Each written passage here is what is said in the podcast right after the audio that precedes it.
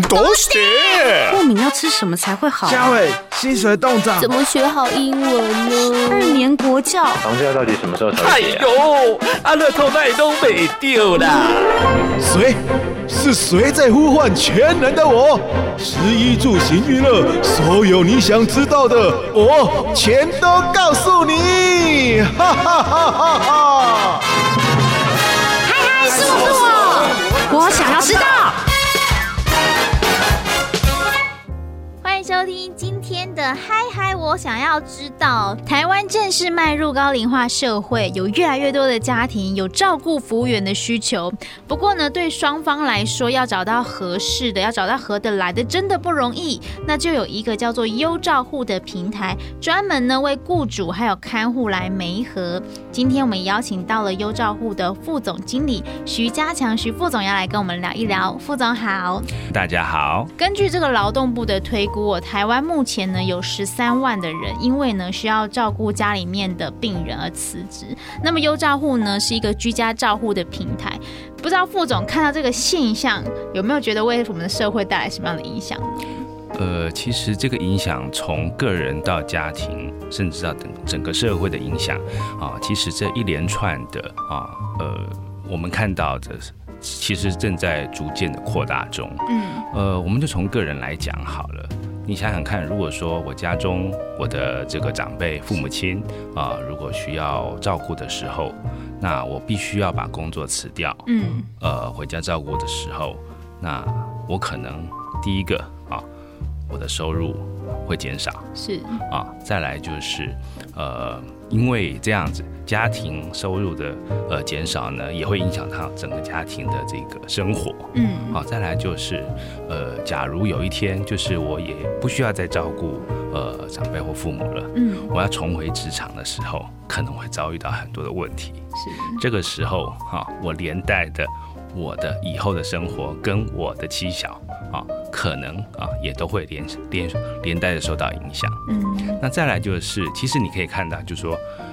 十三万这个数字啊，其实蛮庞大的。是，你想想看，本来在台湾原先这十三万个人啊是可以工作啊，贡献他的许多的这个力量啊到我们的社会来，但是这些人最后因为需要照顾家人啊，退回家中嗯，啊，那这三个人的这个我们讲说的力量在社会中就消失了。是，是不是？我们从经济的产值来讲，你想想看，十三万的人人的产值嗯突然就减少了，啊，对整个台湾来讲的影响是有多大的？是所以这一连串的影响哈，从个人啊到家庭嗯到社会到我们整个的经济的环境，其实都会受到影响。是。是，这么多，刚才这个副总讲到的，不管是家庭、个人或者整个社会来看，其实衍生的问题很多，是有没有什么样的方法可以解决呢？呃，其实呢，呃，就我们目前，呃，我们观察到，就是说实在的，呃，前几年开始，呃，所谓这个长照议题啊，在整个社会上面啊，被讨论的也越来越多了。嗯，啊，所以其实不管是从政府到民间啊，其实有各式各样的这个啊，就是照顾呃家人的方式可以利用。那我觉得最重要的一点就是说，因为可能台湾主要是啊传统的这个嗯东方，就是比较属于我们讲的讲求孝道的是这样子的一个社会，所以大家会觉得就是说，好像不自己亲自呃回来照顾父母亲，好像就这个在呃伦理道德上来讲是有一些这个这个呃缺陷的啊嗯。可事实上呢，其实我们可以看到，就是说现在的很多的照顾的方式资源呢，从外界提供出来的，也许会比你自己亲自啊来照顾要来的好得多。嗯第一个啊，你想想看，就是说很多的这个照顾。的人员，他都有受过专业的训练，是，哈，像这些我们国家有所谓的照顾服务员嗯技术式的证照，是啊，所以其实它是一个专业。那一般的人啊，他如果说他没有受过这些专业的训练，那自己回来照顾家人，未必啊就能够呃呃照顾的比较好。嗯，再来就是，其实呃，我们也常常有听到很多的这种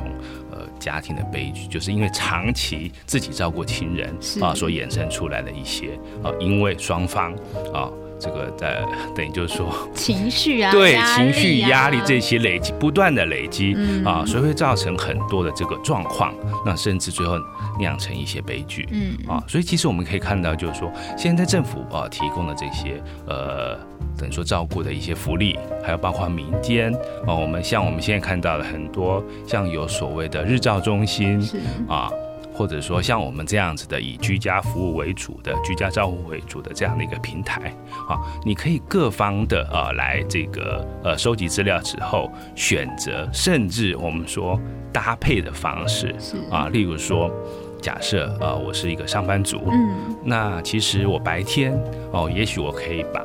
呃这个父母亲呃委托给我们专业的照顾服务员来照顾，等我下班了之后，我自己再来接手。嗯也就是说，我自己的事业兼顾了。啊，我也能够尽到我的孝道，是啊，所以这样子的方式，也许会让呃整个呃我们讲说比较均衡的啊，一达到一个平衡的一个方式啊，来这个解决我们照顾的问题啊，利用各种资源来搭配，我觉得这是可能会一个比较好的方式。嗯，其实就像副总讲的，现在照顾家人的方法有很多种，嗯但是其实我知道现在台湾人还是会去找一些，比如比如说外籍的看护来是照顾我们家里面的长辈。嗯那副总，你觉得如果是外籍看护的话，会有什么样的问题呢？其实目前现在在台湾的外籍看护已经超过二十万人了，嗯这个数字是非常惊人的啊。那为什么会找外籍看护？其实说实在的，以目前台湾的状况来讲，最大考量其实就是在经济的因素上面啊。以目前来讲啊，请一个外籍看护一个月的花费大概两万多到三万元左右，嗯啊，就包含他的这个，就是说他的薪资，还有包包括他的这个生活啊是方面的这个供应啊，一个月大概两三万啊。其实相较起来，这已经算是非常呃经济的一个方式了，所以多数人会选择就是外籍看护的原因，其实在此。嗯，但是就是说，这基本上也是一个，我认为是一个不得已的选择，因为就我们所知，多数的外籍看护其实并没有受过专业的照护训练。是也就是说，他一个人啊，从资深啊，从国外过来台湾，呃，照顾呃你的亲人的时候，他其实并没有特别去经过受训的，因为这个部分并没有限制。嗯好，再来就是说，呃，多数的外籍看护他会有语言跟文化上面的一些沟通上面的一些问题，嗯，所以在照顾的时候，常常只能顾及到一些啊比较基本生活上面的需求，但是进一步的啊，就是说，因为我刚刚提到了啊，因为这个这个语言跟文化沟通的问题啊，你能不能跟这个雇主处得好？我说处得好，只是不只是说好能够说话，嗯啊，还能够聊得来。因为其实有很多的老人家在家里面啊，除了这个身体的状况之外，其实他们最在意的就是啊，他们想要有人可以聊聊天，聊天是对，陪陪他们、嗯啊。但是这个部分上，常常有很多的外籍看护在这个部分啊比较比较欠缺，是所以这个是一个我认为是一个不得已的选择。所以我为什么刚才会提到，就是说，如果呃你在这个就是说经济许可的情况之下，善用各种资源啊来搭配啊，会比啊只用外籍看护是要来的好理想多了。嗯，就平衡一下这样子。是那其实我们都知道，现在政府一直在推长照，然后大家也都在讲长照这个议题。可是其实优照护它比较专注的是短期的居家照顾。诶，是因为这方面的需求比较多吗？还是说什么样的原因让你们注重在这一块上面？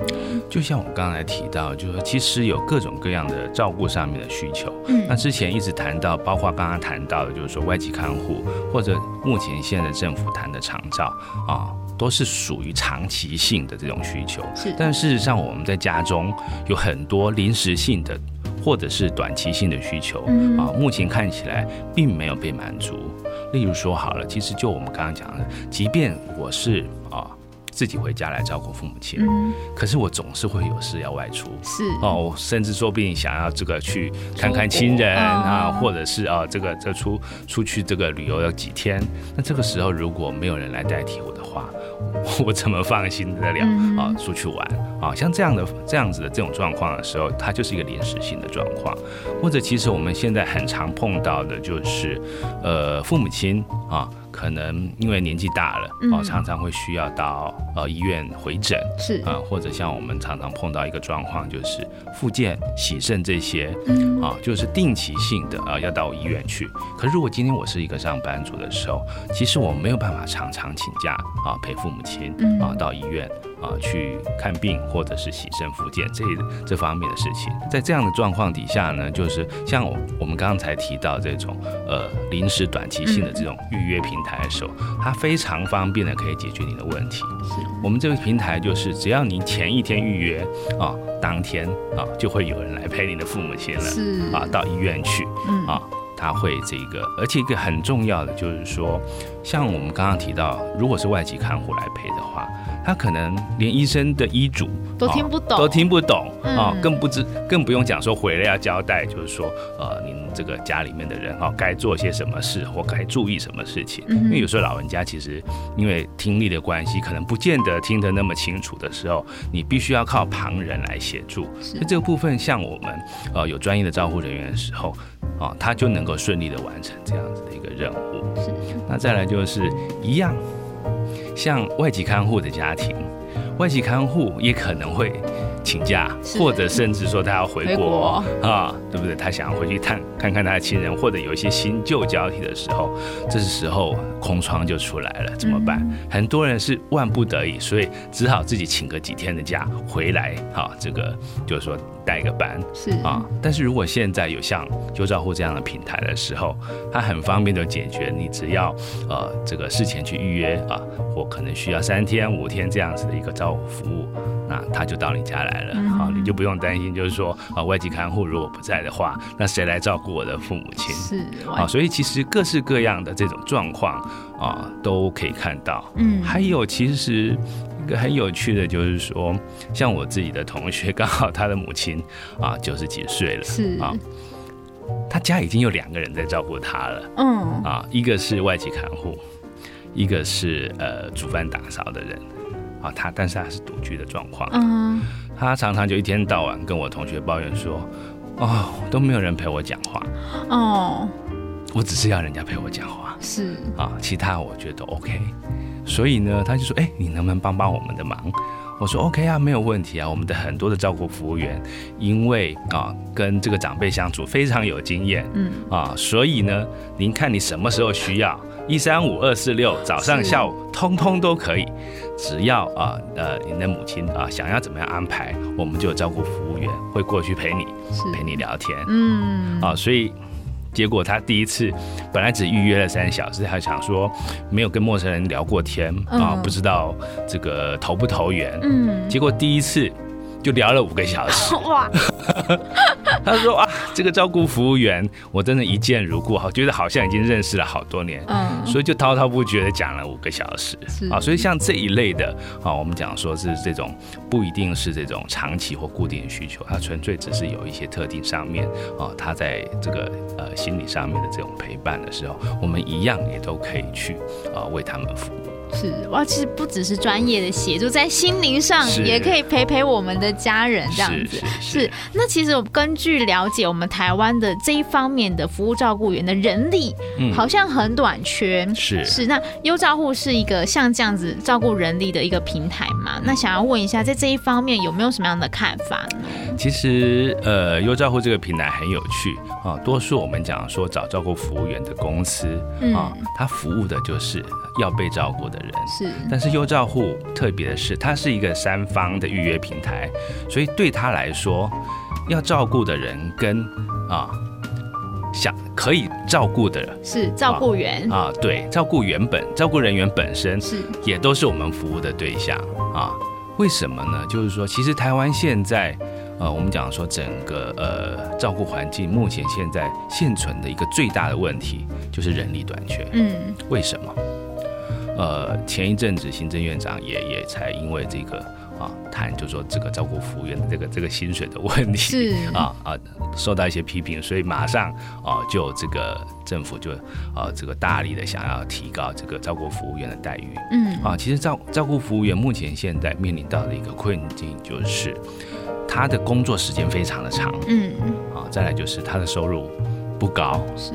最后呢，其实他面临到了一个是，对他们来讲是最难受的是，他们常常不受尊重。啊嗯，他们常常在家庭里面啊、被当成是啊、这个我们讲说用人在使唤。其实他的专业是照顾人，嗯是嗯他并不是来做家事的啊、当然不是说不能做家事啊、我们目前现在来讲的话，其实我们在整个的工作的范围上来说呢，啊、跟照顾对象有关的，比如说他的房间，嗯啊，或者帮他准备他的餐点哦，甚至帮他洗洗衣服，这个都是在我们啊这个合理的服务范围。但是我们没有办法服务整个家庭嗯，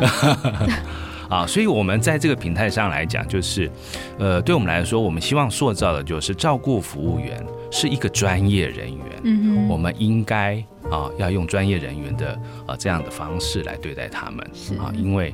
他们也呃这个受过很多的训练啊，所以可以很适当的来照顾你的家人啊，这是第一个啊，我们强调的是专业的形象。第二个是照顾服务员啊，他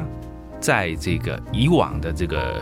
环境里面，他常常可能工作了二十年，嗯他领的薪水还是一样，是因为他做的事情是一样一样嗯的啊，所以他没有所谓的加薪这件事，加薪、升迁这样子的一个一个管道，嗯啊，对他来讲，就长期来投入这个工作来讲，他会觉得前途茫然，嗯啊，一是一个看不到愿景的一个工作，所以对他来讲就是，呃，那我的做了这么久，那到底所为何来？嗯那以优账户来讲的话，我们这个平台的一个特色就是，呃，我们会根根据这个照护人员的不同的资历，嗯哦，帮他定不同的这个就是服务费用的这是个标准，嗯啊，所以对他来讲就是说，如果我做得好。而且慢慢的啊，我有经验之后，我可以获得的这个、呃、这个报酬就会比较高了。嗯所以我们也希望营造的就是一个啊，你可以往前迈进的一个这样子的一个一个工作环境。是啊，对。那最后一个就是说，呃，其实呃，在这个平台上来讲，很有趣的就是说，呃，除了呃，就是我们需要照顾的人啊、可以选择照顾服务员，照顾服务员也可以选择需要嗯哇被被照，因为啊、嗯其实我们有发现到有很多的状况，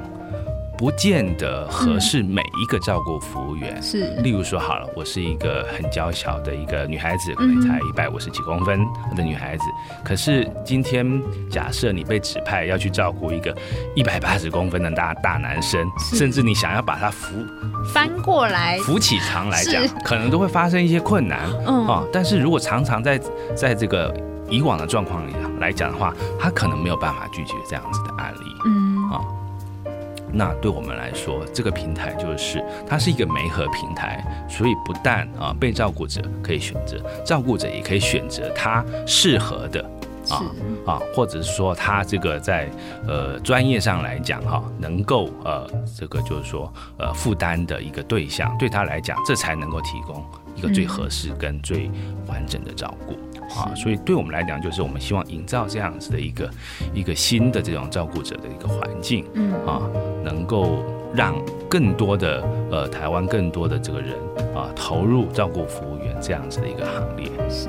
是哇，这么听起来的话，其实照顾服务员需要很多哎，是，才能够永远不嫌多。对、尤其在平台的运作上来讲，就是说，因为我们现在在台湾啊、从